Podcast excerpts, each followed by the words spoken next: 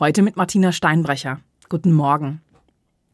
Wenn meine Mutter früher vom Friseur nach Hause gekommen ist, hatte sie immer besonders gute Laune.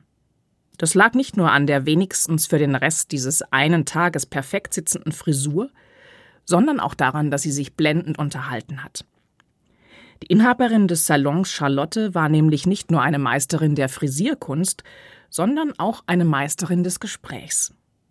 Engagierter Smalltalk kam ihr genauso leicht über die Lippen wie mitfühlendes Zuhören, umsichtiges Nachfragen oder offenherzige Kommentare zum Dorf- und Weltgeschehen.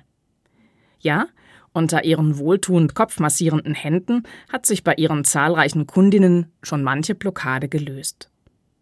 Deshalb sind Friseurinnen oft gute Seelsorgerinnen.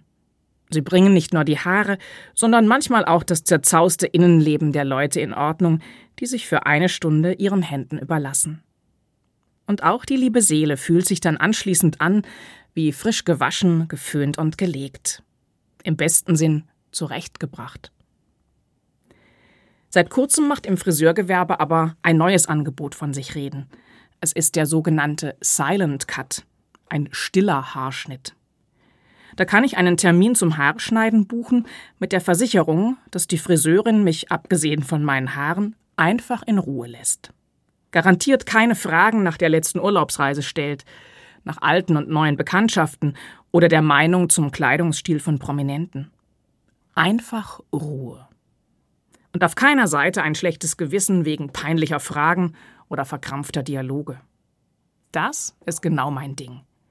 Denn ich kann es total genießen, einmal nicht reden zu müssen, zuzuhören oder aufmerksam und einfühlsam zu sein. Ich finde es erholsam, einmal nicht Rede und Antwort stehen zu müssen.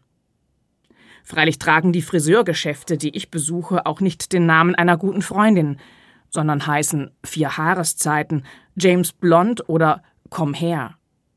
Da erwarte ich auch nicht, dass Charlotte mit den neuesten Neuigkeiten auf mich wartet. Stattdessen gibt's auf Wunsch Cappuccino und Wasser und Wind fürs Haar. Ohne Worte. Aber auch das sickert direkt in die Seele. Martina Steinbrecher von der Evangelischen Kirche aus Karlsruhe.